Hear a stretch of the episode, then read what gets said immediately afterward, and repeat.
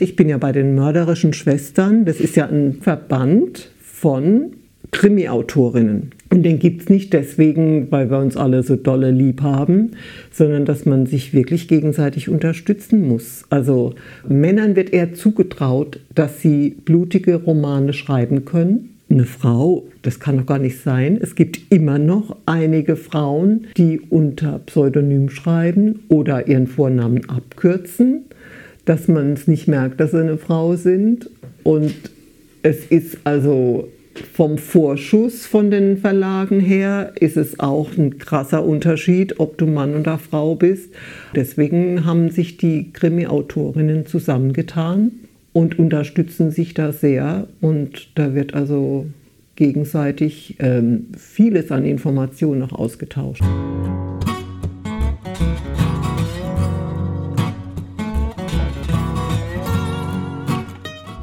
Intermezzo der Talk mit Menschen wie du und ich aus der Südpfalz.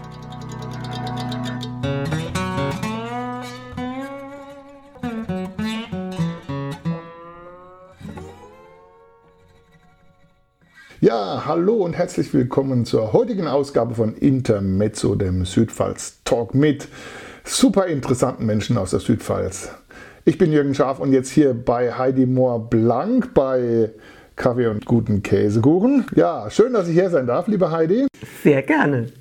Ich habe wieder mal ein kleines Alphabet mitgebracht. Von A bis Z äh, müssen wir nicht alles so in der Reihenfolge beantworten, aber da haben wir es ein bisschen leichter. Ich fange mal an mit A wie Aussehen. Was ziehst du denn gerne an? Wo, worin fühlst du dich wohl? Ich bin da fürchterlich langweilig. Also schon immer Jeans und T-Shirt, Kapuzenpullis, trotz meines Alters. Also irgendwie hatte ich mal damit gerechnet, dass man so ab 50 dann in so ein Faltenrockalter kommt und eine Rüschenbluse. Das Alter kam noch nie. Und es ist ja auch so, dass man sich innerlich immer noch um die 35 bewegt und dann kommt man im Spiegel vorbei und denkt sich, upsa. Aber gut, die Jeans passen noch, die gleichen seit 30 Jahren, da bin ich froh drum. Und teilweise habe ich auch welche, die sind so alt. Ja, aber die sind ja heute retro, ne? Schon wieder top aktuell und wahrscheinlich noch in einer anderen Qualität wie früher. Ja, ne? Vielleicht denken manche, ach Gott, die alt, die hat ja auch ähm, an der Knie kaputte Jeans, aber die sind original alten kaputt. Ja, Beruf und Berufung. Du bist ja schon im Ruhestand. Ähm, was hast du gemacht? Oder hattest du auch da eine Berufung dabei? Oder mmh, nicht so? Nicht wirklich. Ich wäre gern Journalistin geworden. Das Schreiben und das hätte mir wahrscheinlich damals schon gefallen, so für die Zeitung oder sowas. Das fand ich ganz großartig. Aber dann habe ich halt einen kaufmännischen Beruf gemacht und mit dem bin ich aber in einer Softwarefirma gelandet und dort konnte ich Sachen tun, die ich wirklich gerne gemacht habe. Also Seminare gehalten und auch Anleitungen geschrieben. Also da war ich dann wieder bei der schreibenden Zunft. Mhm. Also von daher gesehen hat das genau gepasst für mich. Ja. Aber genauso gerne bin ich jetzt auch in den Ruhestand gegangen. Und ich vermisse es nicht. Es ist erschreckend zwar, aber ich vermisse es gar nicht. C wie Charakter. Schwere Frage, ich weiß. Wer spricht schon gerne über seinen Charakter? wie würdest du deinen Charakter beschreiben? Oder vielleicht gibt es ja jemand, äh, wo du sagst. Ich bin außergewöhnlich toll und hilfsbereit und liebenswürdig. Ich habe keine Ahnung, das kann man doch von sich selber gar nicht sagen. Ich habe eine Freundin, mit der bin ich zusammen in den Kindergarten gegangen. Wir sind also seit 62 Jahren befreundet. Vielleicht fragst du die mal. eine eigene Podcast-Reihe ja. eine eigene Podcast Also ganz so schlimm kann es nicht sein, sonst wären wir nicht mehr Freunde. Digital oder analog? Beides, unbedingt beides. Also man kann digital so viele tolle Sachen machen. Das finde ich ganz großartig. Also gut, ich bin ja durch den Beruf in der Softwarefirma sowieso mit Computer und Tablet und Smartphone und sowas. Das äh, gehört für mich dazu. Ich wäre ohne meinen Smartphone-Kalender wäre ich völlig aufgeschmissen. Also das finde ich alles toll. Aber wenn du dich umguckst, da steht auch noch ein ganz altmodisches Bücherregal mit ganz vielen analogen Büchern. Also auch das finde ich gut. Oder auch ein, ein Gespräch, so wie jetzt, über den Tisch mit zwei Leuten, dass da ein Mikrofon läuft, das ist ja nochmal was anderes. Aber das finde ich immer wieder schön. Brauchst du dann, wenn der, du hast ja ein Buch oder Bücherregal hier stehen, brauchst du dann auch für Bücher zu lesen eher so ein haptisches Erlebnis oder ist es auch okay, wenn man einen E-Book-Reader hat? Das sagen ja welche, ich brauche so ein Buch, weil das so riecht und das haptische. Mein Gott, manchmal ist es einfach viel praktischer, den E-Book-Reader mitzunehmen, sei es jetzt zum Doktor ins Wartezimmer oder ins Krankenhaus oder in Urlaub. Da kann man tausend Bücher mitnehmen. Und äh, die, die dicken Schmöker, die ich lese zu Hause, äh, da fünf im Koffer, dann trägst du den ja nicht mehr. Ne? Nee. Also. Ja. E wie Essen. Was ist dein Lieblingsgericht und kochst du vielleicht selbst gerne und was ganz Besonderes, was man sonst nicht so kriegt? Essen. Naja, es darf ruhig viel sein, wenn es nur gut schmeckt. also. Ja, kochst du gerne? Ich koche inzwischen ganz gerne, weil ich es nicht mehr muss.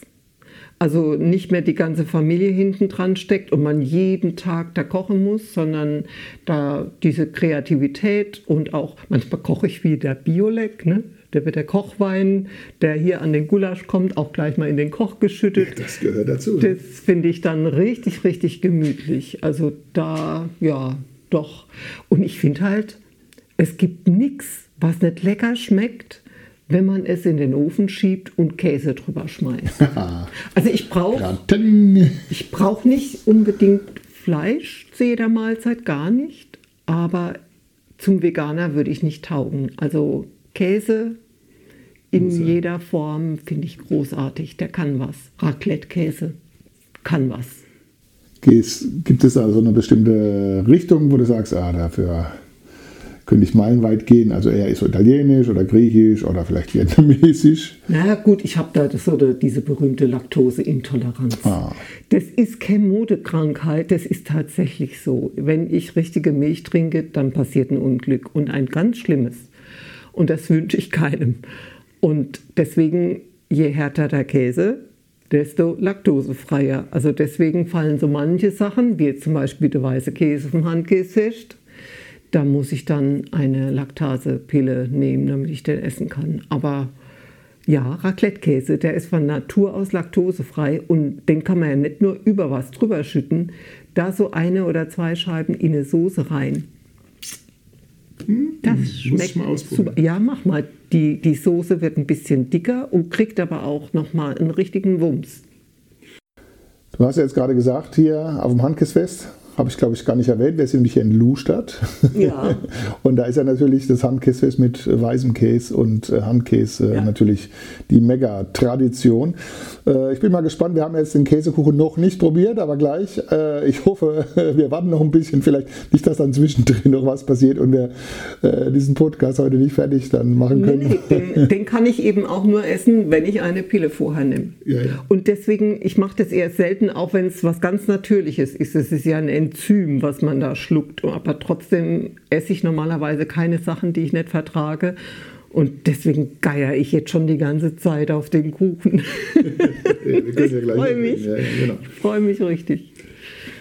F wie Film oder Filmtipp. Was ist denn dein Lieblingsfilm? Hast du einen Lieblingsfilm oder ein Genre oder eine Serie? Ich habe tatsächlich einen Film, den ich schon ein paar Mal geguckt habe. Ich kann den teilweise mitsprechen. Ich hatte eine Farm in Afrika. Ah, ja. ja. Jenseits von Afrika, Meryl Streep. Und es ist sehr interessant. Robert Redford? Ja, ich habe den mit 20 ungefähr das erste Mal gesehen. Und da ist man noch so jung und denkt, große Liebe. Und wieso lässt sie den gehen? Und wieso fliegt er weg, der Idiot? Und so, das war ganz fürchterlich.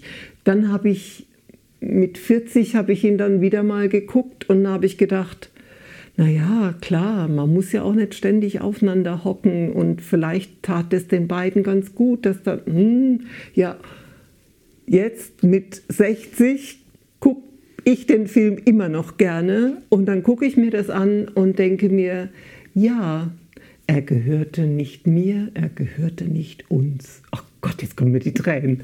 Oh, alleine, wenn ich daran denke weil sie wirklich kapiert hat, dass man jemanden gehen lassen muss und das tun lassen muss, was er in seinem Leben machen möchte. Oder wenn er sagt, ich möchte nicht am Ende meines Lebens feststellen, dass ich das Leben eines anderen gelebt habe. Das habe ich mit 20 überhaupt nicht kapiert. Weise Sprüche, die dann auch wirklich erst ja. wirklich verstanden werden, deswegen wenn man entsprechendes, ein, ein, entsprechendes Alter hat. Ne? Ja, deswegen ist es einer meiner Lieblingsfilme, weil ich bin mal gespannt, wie er ist, wenn ich 80 bin. Jenseits von Afrika. genau. Kommen wir mal zu G. Goethe hat es bei Faust äh, formuliert als die Gretchenfrage, deswegen G wie die Gretchenfrage. Wie hältst du es mit der Religion? fragt Faust, glaube ich. Oh. Hat Religion für dich eine Bedeutung? Ja. Ich bin in einem sehr katholischen Elternhaus groß geworden und das bedeutete nicht, du gehst jetzt am Sonntag in die Kirche, sondern wir gehen alle zusammen am Sonntag in die Kirche. Das gehörte dazu. Wir waren in der katholischen jungen Gemeinde engagiert. Ich war irgendwann Gruppenleiterin, ich war irgendwann Pfarrleiterin, ich war irgendwann Bezirksleiterin. Ich fand das alles großartig. Wo war das? In welchem Ort? In Queichheim. Ah, ja. Und ich bin gerne zur Beichte gegangen. Ich fand das so toll, diese Absolution als Kind. Ich habe mich so wohl gefühlt. Ich kann mich so richtig noch daran erinnern. Und durch meine Tätigkeit als Bezirksleiterin habe ich tatsächlich dann auch eine Stelle beim bischöflichen Ordinariat in Speyer bekommen und war Pfarrverbandssekretärin in Pfarrverband Edenkoben. Und dann hat man plötzlich Einblick. und dann sieht man plötzlich, dass die Pfarrer, die dann kamen, um ihre, um ihre Daten für den Pfarrbrief zu bringen, dass die unglücklich sind, dass die einsam sind, dass die alkoholabhängig sind, dass die dir nicht in die Augen gucken können, dass die einfach nicht so leben, wie es vielleicht für einen Menschen gut ist. Da habe ich dann angefangen, mit dem Zölibat ein bisschen zu hadern. Und dann kriegt man auch andere Einblicke in die Werte, die die katholische Kirche besitzt wie teuer so eine Monstranz ist, wie teuer so ein besticktes äh, Gewand ist, die die Pfarrer ja in unterschiedlichsten Farben an den unterschiedlichsten Sonntagen tragen. Und dann habe ich auch gedacht, warum? Das steht nirgends, dass man so verkleidet Gottesdienst halten muss. Und dann aber mit der Sammelbüchse rumlaufen und für die armen Kinder in Afrika sammeln da kriegte ich also einen ganz großen Knacks. Dann gehören den Ländereien und Häuser, also die Kindergärten, die Pfarrhäuser, das sind wahnsinnige Werte. Und dann habe ich irgendwann geheiratet und es war eine Jugendsünde, weil der tat mir gar nicht gut. Und dann dachte ich, es kann Gott nicht wollen, dass ich jetzt mein ganzes Leben mit diesem Mann verbringen muss und habe mich scheiden lassen. Das hat das Bistum noch akzeptiert, aber bei einer neuen Ehe hätten sie mich rausgeschmissen, also exkommuniziert. Also ich hätte weiterhin Kirchensteuer zahlen dürfen, aber, ich hätte nicht zur Kommunion gehen dürfen. Und dann habe ich gesagt, dann gehe ich. Und das ist mir nicht so leicht gefallen, weil ich war schon sehr überzeugter Katholik. Aber jetzt bin ich immer noch überzeugt, jetzt bin ich halt Christ und versuche so zu leben, womit wir wieder beim Charakter wären. Ich denke, das reicht schon. Es war nicht ganz so hügelig. Das war jetzt eine Wahnsinnsüberleitung zu Harvey hügelig. hügelig. Ähm, was ist denn für dich? Wo geht es dir denn gut? Wo ist es gemütlich für dich? Wo ist es angenehm schön? So Situation zum, zum Reinfühlen, reinlegen, hügelig. Reinlegen, warm, Badewanne. Also ich habe dieses Haus sofort gemocht, als ich reinkam und habe festgestellt, da steht ein Ofen im Wohnzimmer. Ist ein Holzofen, ja? Genau. Ja, ja. Und oben ist eine Badewanne. Also wenn ich in die Badewanne kann oder in die Sauna kann, das ist für mich hügelig. Oder wenn hier ein paar Leute um den Tisch sitzen und wir machen irgendwelche schönen Spiele und es steht Rotwein auf dem Tisch und der Ofen ist an, dann könnte ich wirklich grunzen vor, vor Gemütlichkeit. Schön. Finde ich richtig schön, ja. Wäre ja auch so ein, so ein Alphabet-Anfang, äh, ne? Grunzen vor Freude. Anstelle von kleine Gretchenfrage, Grunzen vor Freude. Also ich mache mal weiter. J wie, ich war jung und brauchte das Geld. Gibt es da so Momente, oder gab es da Momente, wo du gesagt hast, ich habe es halt damals gemacht, weil es halt notwendig war?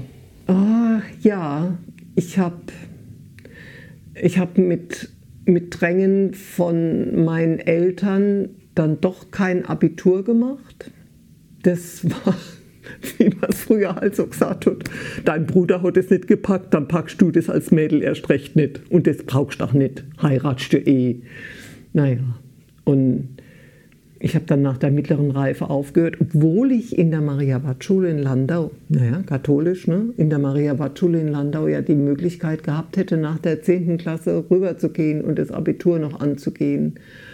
Aber damals hatte ich Französisch schon abgewählt und damit war das erledigt. Und bin dann recht früh aus der Schule und habe eine Lehre gemacht und war also mit knapp 18 schon ausgelernt und habe dann auch verdient. Und das war auch notwendig, weil ich unbedingt ausziehen wollte von zu Hause. Also von daher gesehen brauchte ich das Geld. Inzwischen denke ich, heute schubst man die Kinder mit 25 mal Endlich mal aus dem Haus. Also aus Mama? Ja, und ich wollte damals unbedingt, ja. Vor kurzem gab es eine Krönung in England. Charles III. Wenn du Königin von Deutschland wärst, was würdest du tun? Ich würde mich auf einen Sessel setzen und einen Hermelinmantel drüber drapieren und dann würde ich eine Krone aufsetzen und einen Reichsapfel und ein Zepter in beide Hände nehmen und leicht dümmlich in die Kamera gucken und mich fotografieren lassen. Das Foto von Charles, ich finde es also so großartig. Das offizielle Foto? Das offizielle Foto. Nee, ganz ernsthaft. Wenn ich König von Deutschland wäre, dann würde ich erstmal gucken, dass ich einen sehr intelligenten Stab um mich horte, weil man ja nicht alles wissen kann. Und dann würde ich versuchen, diese gnadenlose Bürokratie, die bei uns herrscht, mal rigoros runterzubrechen. Also diese diese Jahre, die alles braucht, bis mal eine Genehmigung durch ist und dass man diese Hütte nicht und, und dieses Schwimmbad im Garten und das ist ein Quadratmeter zu groß, das hätte eine Baugenehmigung gebraucht und diese Kulturscheune darf man nicht mehr weiter benutzen, weil der Brandschutz nicht ausreichend ist und ein Notausgang fehlt und oh, das macht mich ganz fertig. Also ich finde, die Bürokratie ist ganz extrem. Und ich würde super gerne mal ausprobieren, ob das mit, der, mit dem bedingungslosen Grundeinkommen funktioniert. Da bin ich ein absoluter Fan von. Ich traue mich das gar nicht jetzt laut zu sagen. Man weiß ja nie, wer alles jetzt dazuhört und denkt, die hat doch einen Schuss, die alt. Ja, das müsste man vielleicht genau überlegen. Aber wenn ich mir denke, die Leute müssten nicht mehr Hartz IV beantragen und die ganzen Sanktionen, das ganze Drumherum, die ganzen Sachbearbeiter weg. Sozialhilfe, die ganzen Sachbearbeiter, die ganzen Anträge, der ganze Drumherum weg. Die im Jugendamt, die ganzen säumigen Väter, die äh, ihren Unterhalt für die Kinder nicht zahlen und so weiter, das wäre alles weg. Ich glaube einfach, dass Menschen, oder ich weiß es eigentlich, ich bin ja Rentner, ich habe viel Zeit für mich und verhungere trotzdem nicht, weil jeden Monat Geld kommt. Und das setzt wahnsinnig viel an Kreativität frei. Das würde ich gerne mal ausprobieren, wie das funktioniert.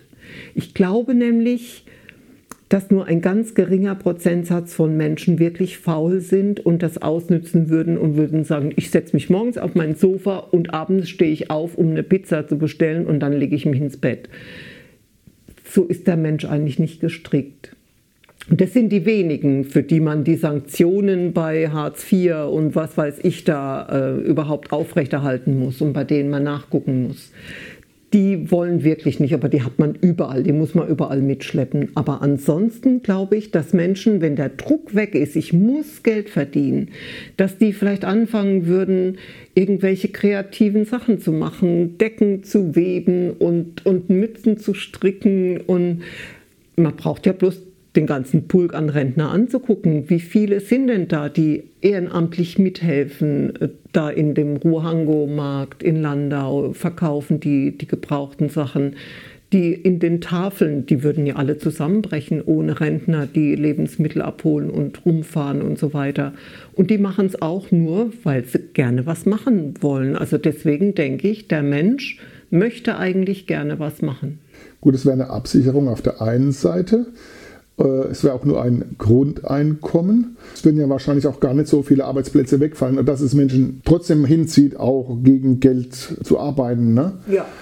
Ist ja nicht so, dass jeder gleich viel kriegt und äh, das war's dann, sondern es ist nur ein Grundeinkommen, so wie du sagst. Ne? Stimmt. Ja, also ich habe zum Beispiel bei mir, auszuprobieren, ja. ich habe bei mir festgestellt, ich bin irgendwann ähm, von meiner Fünf-Tage-Woche auf eine Vier-Tage-Woche zurück und habe ein bisschen, also entsprechend weniger Gehalt auch gekriegt. Aber es war extrem viel mehr an Lebensqualität. Das hätte ich mir vorher nicht gedacht. Ich habe nur gedacht, naja, da hast du einen Tag mehr, um mal Sachen zu erledigen und da ist das Wochenende nicht immer so hektisch und so schnell vorbei. Aber es war noch viel mehr. Also ich bin auch ein Fan der Vier-Tage-Woche, die jetzt da besprochen wird. Also ich glaube, dass es auch in die richtige Richtung geht. Und wenn Menschen mehr Geld möchten, also außer dieser Grundsicherung, dann würden die ja gegen Geld arbeiten, aber vielleicht nicht mehr dieses bis an eine Erschöpfungsgrenze. Man hätte mehr Zeit für seine Kinder, man hätte auch Zeit mehr für, für die Eltern, man hätte mehr Zeit für die Hobbys, man könnte Italienisch lernen und Surfen lernen und anderen Menschen was beibringen, was man selber vielleicht kann. Also ich glaube, das würde Deutschland gut tun. Also darfst mich gerne als Königin wählen, wenn du möchtest. Genau.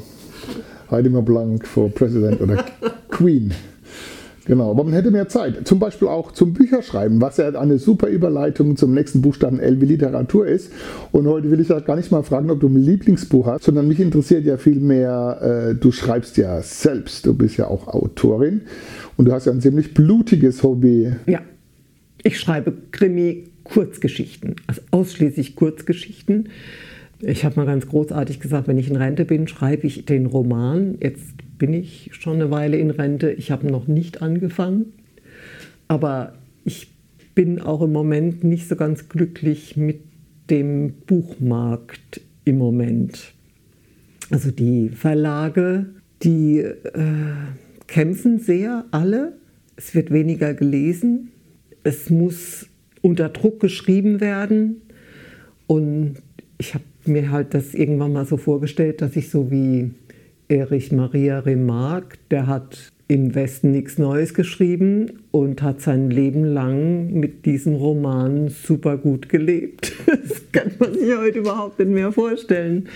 Also da, wenn du tatsächlich es schaffst, ein, ein Buch zu schreiben, das ein Verlag drucken möchte und es dir nicht komplett auseinander nimmt und anders aufbaut, weil deine Protagonistin eine Frau ist und sie eigentlich einen Mann wollen in der Rolle oder umgekehrt. Und dann fängst du an, das ganze Buch umzuschreiben, damit es in das Verlagdings da reinpasst, in das Schema. Und dann kommt die Lektorin und ändert nochmal und dann änderst du wieder und irgendwann ist es nicht mehr dein Buch und kaum ist es dann auf dem Markt und dann heißt es, aber in drei Monaten wollen wir das nächste Manuskript, weil dann muss der Folgeband draußen sein, sonst bist du raus. Und da habe ich gerade im Moment nicht so den, die große. Das ist so krass, ja. Das ist krass und es wird immer schlimmer. Ich krieg's bei den Kolleginnen mit. Ich bin ja bei den mörderischen Schwestern. Das ist ja ein, oh ja, du lachst. Das ist ein Verband von Krimi-Autorinnen. Und den gibt es nicht deswegen, weil wir uns alle so dolle lieb haben, sondern dass man sich wirklich gegenseitig unterstützen muss. Also Männern wird eher zugetraut, dass sie blutige Romane schreiben können. Also Thriller-Autoren, ja, eine Frau, das kann doch gar nicht sein. Es gibt immer noch einige Frauen, die unter Pseudonym schreiben oder ihren Vornamen abkürzen, dass man es nicht merkt, dass sie eine Frau sind. Und es ist also vom Vorschuss von den Verlagen her, ist es auch ein krasser Unterschied, ob du Mann oder Frau bist. Also das äh, kommt da alles dazu. Und deswegen haben sich die Krimi-Autorinnen zusammengetan, also deutschsprachig, Deutschland, Österreich, Schweiz, und unterstützen sich da sehr. Und da wird also gegenseitig ähm, vieles an Informationen noch ausgetauscht. Also es sind ja viele, die im, im Brotberuf dann ich kenne zum Beispiel eine, die war Rechtsmedizinerin. Inzwischen schreibt sie so viel, dass sie davon leben kann, aber die kann man natürlich die tollsten Sachen fragen. Oder eine andere, die ist Apothekerin. Klar, da sagt man dann, wie viel Insulin muss ich jetzt nehmen? Kann man nicht jeden fragen, da wird man schon mal schief angeguckt. Ne? Wie groß ist der Verband? Wie viele Menschen oder Frauen in dem ich glaub, Fall sind? Ich glaube, das sind jetzt über 500 die da mit, also man findet uns im Internet unter Mörderische Schwestern. Der Name ist dadurch entstanden, weil es eigentlich in den USA, da gab es die Sisters in Crime, ja, und da sind wir schon bei dem Namen.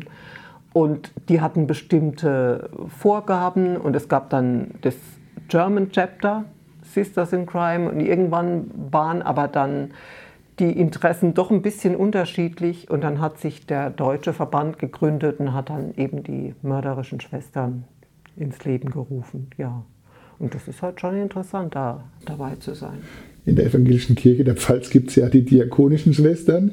Du bist eine mörderische Schwester. Wie fing das Ganze an?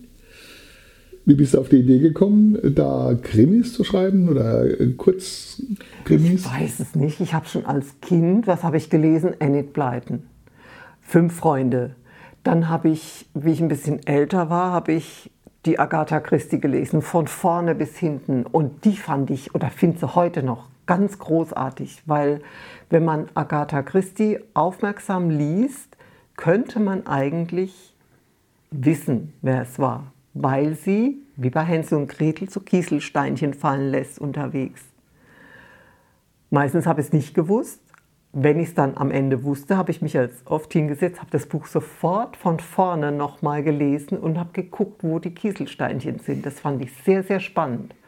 Und ich habe heute noch Autorinnen, zurzeit lese ich zum Beispiel gerne Karen Slaughter, eine Amerikanerin, aber immerhin eine Frau, die schreibt mega blutig und brutal und richtig wams, aber eben auch sehr, sehr genau und man könnte eigentlich wissen, wer es ist, wenn man sehr, sehr aufmerksam ist. Die macht da keine logischen Fehler, die macht da auch keine Spuren, die irgendwo versickern, was ich gar nicht so mag, oder irgendwelche Fäden, die nicht äh, wieder zusammengreifen und so. Die lese ich also sehr gerne. Und sind halt richtig dicke Schinken, da hat man dann was in der Hand. Also, ich schreibe Kurzgeschichten und lese ganz lange. Ja, drei Büchertipps haben wir jetzt ja auch schon gekriegt. Ne? Also das nächste Mal, wenn ich wieder Agathe Christi lese, dann muss ich da wirklich mal auf die Kieselsteinchen achten, die mhm. da immer so als Hinweise da versteckt sind. Und äh, die gute Frau Slaughter, da ist ja Nomen est oben. Ne? Also ja. Slaughter heißt ja Schlachter, oder? ja, ja. Und das muss ja ziemlich brutal sein. Muss ich mal lesen, bin ich mal gespannt. Jetzt war das ja mehr so das verschriftlichte äh, Storytelling, aber Storytelling gibt es ja auch zum Beispiel in Musik. Was ist so deine Lieblingsmusik? Was hörst du gerne? Das hat sich auch im Laufe der Zeit ein bisschen geändert. Interessant ist, dass ich so mit 20 Simon Garfunkel und so, also so ganz Hello Darkness, my Central Park Aufnahme und so. Und jetzt höre ich Metallica. Okay. Ich habe ich hab da einen, Kopfhörer, Bluetooth, Geschenk von meinen Kindern zu Weihnachten. Wenn ich morgens dann mit dem Staubsauger unterwegs bin, dann mache ich da ja. zum Beispiel. Oder eben, ja, also schon die, die etwas härteren Sachen. Oder was ich, was ich auch sehr mag, ist, ist Reggae. Da mhm. kann man so schön rhythmisch mit dem Staubsauger. ja, also, aber auf gar keinen Fall, auf gar keinen Fall Schlager. Nicht unter zwei Promille. Äh, wie war das beim Handkissfest? Ja, okay. da war mehr Blasmusik nee, teilweise. Nee, nee, also als ich dort war, da äh, spielt zum Glück gar keine Musik. Also Schlager, ich weiß nicht, wer das braucht und wer das erfunden hat. Da kann man dich mitschlagen. Ja. Apropos Handkäsewest, ist ja draußen im Handkäswald ähm, auch wieder eine gute Überleitung zum Thema Natur. Ist Natur für dich wichtig? Ja klar, damit man Bärlauch und Maiglöckchen unterscheiden kann. Was hast du für einen Bezug zur Natur? Ach, guck raus in meinen Garten. Ich finde Natur. Der Rasen ist frisch gemäht. Der ist frisch gemäht, ja, das muss ab und zu mal sein, aber der Rest außenrum, das darf wachsen und sprießen und äh, in der Natur sein, ist für mich das Größte. Also das finde ich ganz großartig. Aber das mit dem Bärlauch und dem Maiglöckchen, das kennst du ja. Also Ja, das ist inzwischen schon total ausgelutscht. Ha. Es gibt bestimmt eine Kurz, ein Kurzkrimi von dir. Wo Tau das nee, von mir nicht, weil es schon tausend andere gibt, weil jeder denkt, ja, da Maiglöckchen ins Pesto machen, das ist ganz schlau. Aber es gibt auch ganz andere Sachen. Wir haben im Lustader Wald auch den weißen Knollenblätterpilz und der Ah. ist garantiert tödlich. Ja. Hast du den schon verwendet? Also ich meine nicht in, in, als Auf dem neuesten Buch ist, ist er hinten drauf ähm, Ja, auf stimmt, ja, dem genau. Foto. Das Foto habe ich selber gemacht im Lustader Wald. Ja. Leider war es nicht gut genug von der Qualität, deswegen muss es auf die Rückseite kleiner. Und vorne ist da ein unscheinbarer Fliegenpilz, ein wunderschöner, an dem man aber nicht stirbt. Ne? Die Berserker haben es ja auch äh, damals gegessen, um sich zu berauschen. Genau. Sind ja, glaube ich, zumindest daran nicht gestorben. Das waren dann Ist nicht so Stichwunden oder so. Schon interessant, dass, dass der Mensch, egal wo er ist und wo er lebt, die haben alle irgendwas gefunden, um sich wegzubeamen. Die Menschheit, genau. Manchmal denkt man da wirklich, oh mein Gott. Was ist schon wieder der nächste Buchstabe? Wäre oh wie, oh mein Gott. Was ist denn gerade aktuell für dich äh, komisch, furchtbar, erschreckend irgendwie so, wo du sagst für dich, oh mein Gott. Wir hatten es vorhin von dem Thema digital oder analog. Und da finde ich, oh mein Gott, dass man digital nicht mehr unterwegs sein kann, ohne, gibt es ein schönes Wort für Arschlöcher? Ohne irgendwelchen Leuten über den Weg zu laufen, die dir dein Online-Konto knacken, die dir irgendwelche Gemeinheiten von Latz knallen, die irgendwelche gefakten Fotos senden und andere Leute fertig machen und was weiß ich. Also ah, ich habe vor 20 Jahren im Internet angefangen, da war es richtig noch unschuldig. Ich weiß noch, ich war da in so einer Gruppe drin.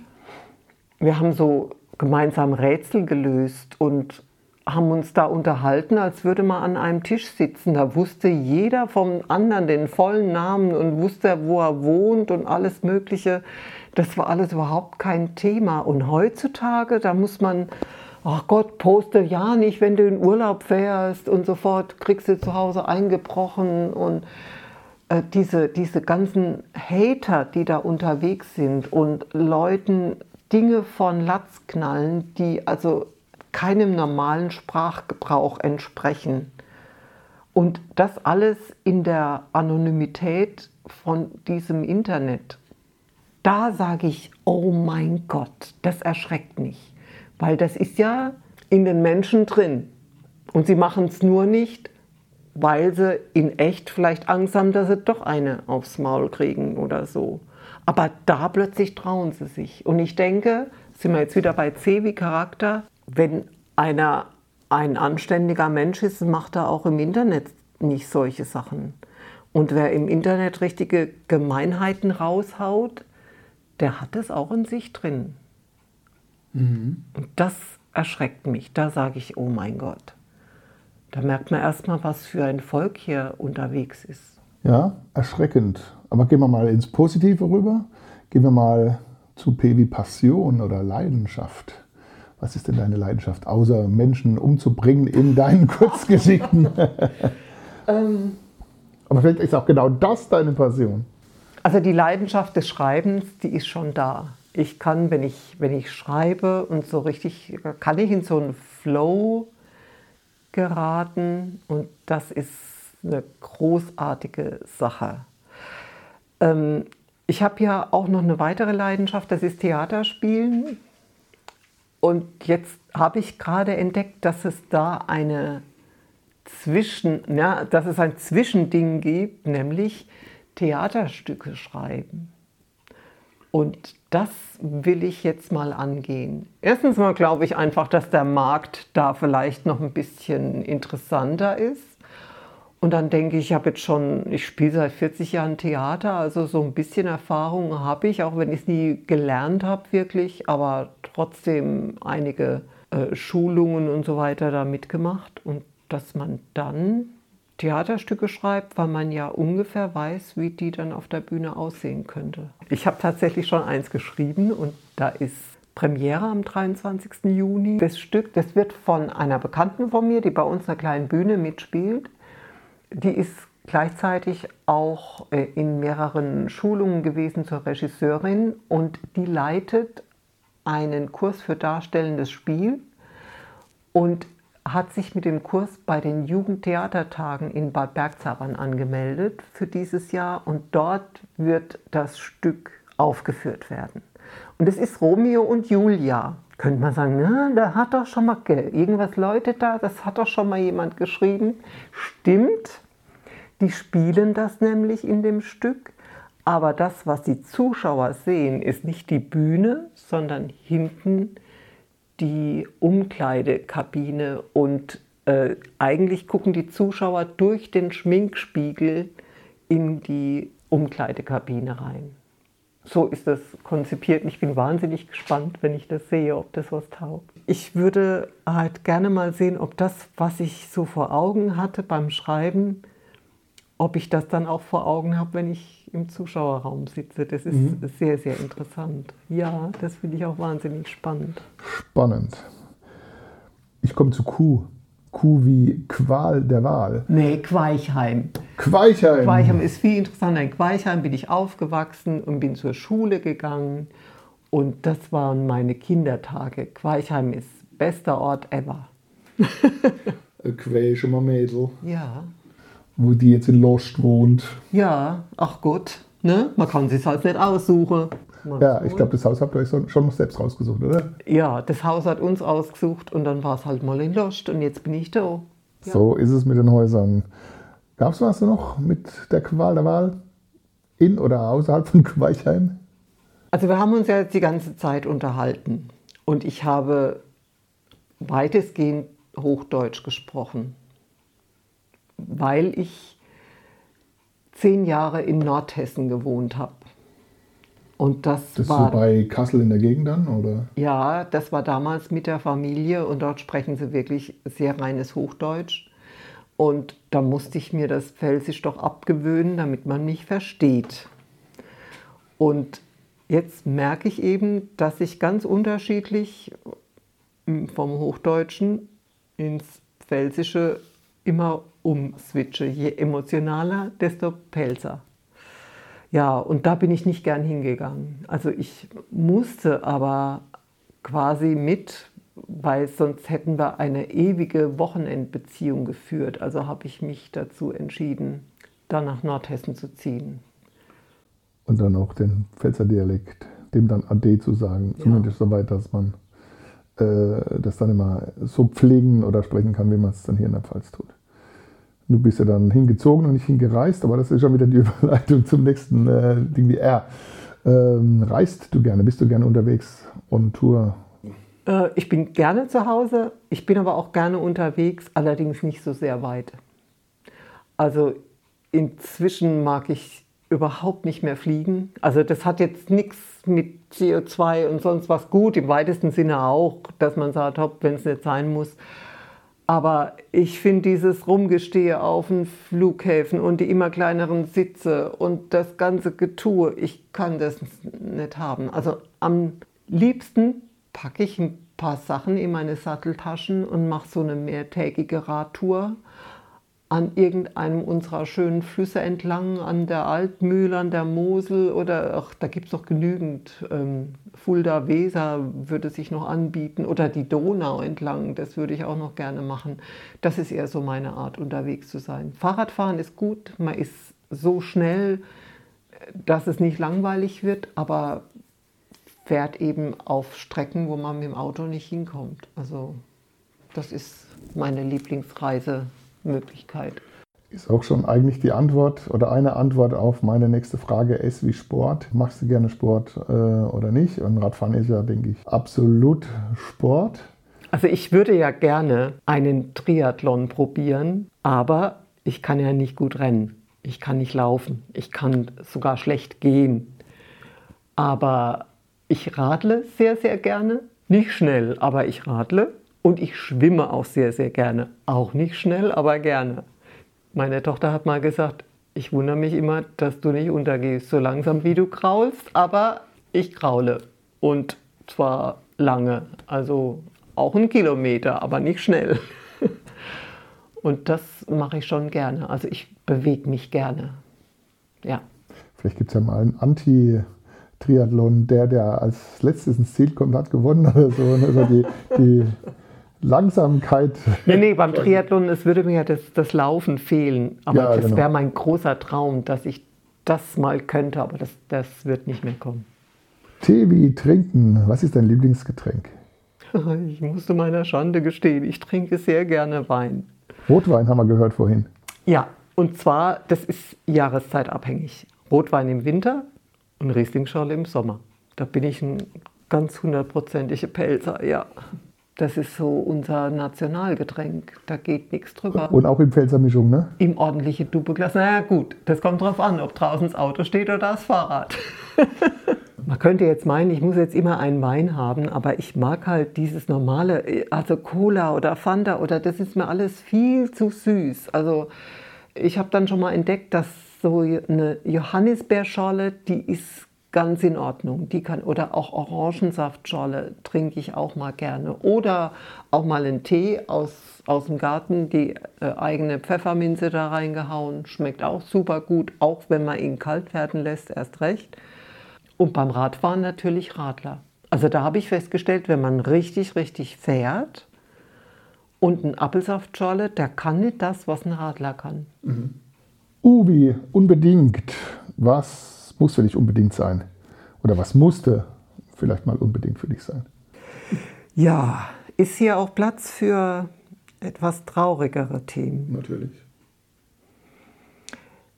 Ich habe irgendwann mal festgestellt, dass ich unbedingt eine Mama sein möchte. Und festgestellt habe ich das deshalb, weil ich, ich habe mit 23 das erste Kind bekommen, ein Mädchen. Und als sie sechs Jahre alt war, ist sie an einer Meningokokkeninfektion gestorben.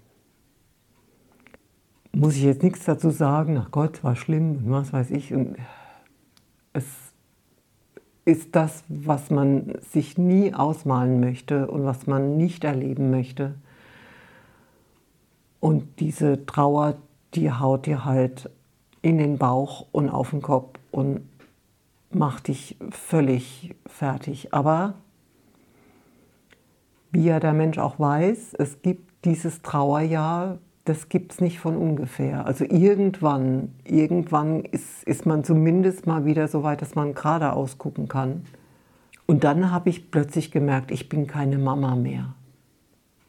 Und dann ging es gerade wieder von vorne los. Ich fand es so schlimm, dass ich keine Mama mehr bin. Ich fand es so schön, dem Kind beizubringen, wie man isst und wie man spricht und wie man geht. Und sie konnte schon Fahrrad fahren, sie konnte schon super schwimmen. Und ich habe mich darauf gefreut, wenn, wenn sie größer wird und wenn sie den ersten Liebeskummer hat und wenn sie irgendwann mal heiratet und wenn sie irgendwann Mama wird. Und, ähm, und das war alles weg. Auf einen Schlag war eben auch das alles weg. Und dann hatte ich halt das große Glück, dass ich nochmal ganz bewusst und auch geplant zweimal schwanger geworden bin und noch zwei großartige Kinder bekommen habe. Und das musste unbedingt sein. Ich wollte in meinem Leben unbedingt eine Mama sein. Das weiß ich jetzt. Und die bist du bis heute. naja, Mama ist mal immer, egal wie, wie groß und wie alt die Kinder sind. Ja. Hast du eine Vision? Eine Vision fürs Leben? Oder, oder du sagst, Das würde ich gerne noch erleben. Das Mama bist du ja schon. Ich wollte es gerade sagen, wenn man jetzt da anknüpft, ich würde gerne Oma werden. Ja! Die Kinder sind inzwischen schon ähm, in einem Alter, wo man, wo man eigentlich schon Papa oder Mama sein könnte, aber sie sind es eben nicht. Und äh, ich habe so ein bisschen Angst, dass mir die Zeit davonläuft und dass ich dann, wenn ich Oma bin, nicht mehr die Oma sein kann, die, was weiß ich, im Schwimmbad von der großen Rutsche rutscht mit den Kleinen. Ne? Das, ich mache so Zeug halt gerne, aber ohne Kind wirst du halt blöd angeguckt. Da muss man sich halt irgendein Kind schnappen und sagen, du rutschst jetzt mit mir da runter. Auch wenn ich nicht deine Oma bin. Tipp, schick doch einfach dann äh, den Link zu diesem Podcast an deine Kinder, dann hören die das und vielleicht äh, wird ja aus deiner Vision wirklich noch. Stell, stell, dir mal vor, wie schlimm das wäre, wenn die äh, Eltern werden wollten, nur um ihrer Mama einen Gefallen zu tun. Nee, das machen die bestimmt nicht. Nee, nee, nee, nee. Wir hatten ja vorhin schon mal hier drüber geredet. Du wohnst ja hier in Lustadt. Wie wohnst du hier? Also wir wohnen im Moment in einem eigenen Haus und das genieße ich sehr, weil ich habe zum Beispiel einen Parkplatz vor dem Haus, der immer frei ist. Und da kann ich ankommen mit meinen Einkäufen und äh, ich hatte das alles schon anders. Also wohnte zur Miete, ich wohnte in einer WG.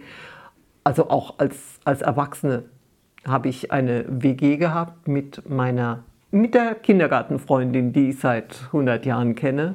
Da war sie getrennt und ich getrennt und beide hatten wir äh, Kinder im Schulkinderalter.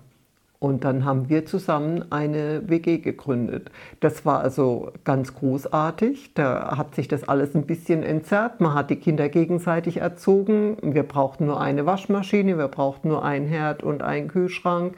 Und trotzdem war die Wohnung groß genug. Das war also ganz prima. Und weißt du, was mich am meisten geärgert hat? Natürlich kriegst du dann den Bonus als Alleinerziehende gestrichen, weil du ja mit einem erwachsenen Menschen zusammenlebst. Nein. Ja, ja, steuerlich sind sie da gleich dabei. Da musst du nicht verheiratet sein, da musst du nur zusammen wohnen. Ja. Okay, ich bin geschockt. Da bin ich wieder beim Thema Bürokratie. Also das, ne, da äh, kommen die Leute auf gute Ideen und sagen, wir machen das und das, das ist doch ganz geschickt und da sparen wir ein bisschen Geld und das äh, hilft uns gegenseitig. Und dann kriegst du gleich mal hier, bist ja nicht mehr alleinerziehend. Na super. Ja. Wir nähern uns dem Ende. Ich habe so einen komischen Buchstaben wie X. Ist immer die Frage, was fällt einem zu X ein? Mir fällt natürlich als Pelzer X wie Gesundheit mhm. ein. Wie ist es mit der Gesundheit? Ist da die wichtig? Oh, wenn ich den erwische, der mir diese maroden Knochen damals zugeteilt hat, dann, also, wenn ich irgendwo bin und äh, sage, oh, da muss ich ein bisschen vorsichtig sein und sage dann, ja, ja, ja, ich kann das gar nicht, ich habe nämlich schon ein künstliches Kniegelenk, wo ich dann sage, jo, ich habe zwei Knien und zwei Hüfte, wer bietet mehr? Und ich weiß nicht, wie ich dazu komme. Also alles Titan. Ich werde schon nicht mehr vergraben, ich werde verschrottet irgendwann mal. Das jetzt im Moment gerade, da musste das eine Titangelenk eben ausgetauscht werden und jetzt kam das neue rein und jetzt lerne ich gerade wieder laufen und das ist alles nicht so doll. Also deswegen eben kein Triathlon. Und ich weiß nicht, woher es kommt. Also ich habe irgendwo so richtig Arthrose schreiende Knochen Gelenke. Dann mal gute Gesundheit schon mal auf diesem Wege, dass es jetzt auch äh, schnell verheilt ist. Y wie Yes. Yes, was gibt dir ein gutes Gefühl? Ein Erfolgserlebnis, wo du sagst, Yes. oh Gott. Das hatten wir schon. ja, das hatten wir schon. Wenn unser Hund tatsächlich kommt, wenn ich ihn rufe. Denkst du, yes. Yes, denke ich dann. Sie hört ja tatsächlich. Nee, sie ist ähm, jetzt gerade mal zwei Jahre alt und etwas groß für ihr Alter. Und äh, deswegen ist es schon äh, eine Nummer. Aber da freue ich mich sehr, wenn die Erziehung doch jetzt so langsam befruchtet, ja, und sie ein bisschen ruhiger wird und sie ein bisschen hört, da sage ich schon mal yes. Und wenn mein uralt Agilachen, das da draußen im Hof steht, nach über 20 Jahren, selbst nach einer Woche, wo er rumstand und bei Temperaturen von minus 5 Grad morgens anspringt. Dein Auto. Dann denke ich, yes. wir zwei Alte, wir packen es noch. Yes. okay, kommen wir zum Schluss. Und genau Z wie zum Schluss. Was äh, kannst du uns noch sagen zum Schluss? Zum Schluss koche ich uns jetzt einen Kaffee und ich schmeiße meine Laktasepille ein und dann falle ich über diesen Käsekuchen her, den ich mich schon die ganze Zeit freue. Und sonst zum Schluss, mein Gott, Leute, seid einfach ein bisschen netter zueinander. Das wäre gut für diese Welt. Ein schönes Schlusswort. Vielen Dank an dich, Heidi Mohr-Blank, für die heutige Folge Intermezzo der Südpfalz Talk wie heißt es so schön, jetzt noch abonnieren und weiter schicken, teilen. Ich war Jürgen Schaaf und sage Tschüss. Bis zum nächsten Mal.